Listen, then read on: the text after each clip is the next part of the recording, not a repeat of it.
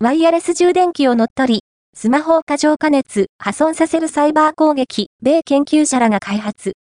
米フロリダ大学とセキュリティ企業 CertiK に所属する研究者らが発表した論文、 VoltSchemer、Use Voltage Noise to Manipulate Your Wireless Charger は、電源アダプターからの電圧ノイズを悪用して、ワイヤレス充電器を乗っ取り、充電中のスマートフォンや周囲のデバイスに対して、様々な攻撃を行う手法が提案した研究報告である。スマートフォンへの過剰な加熱を引き起こし、それによってデバイスを破損させることもできる。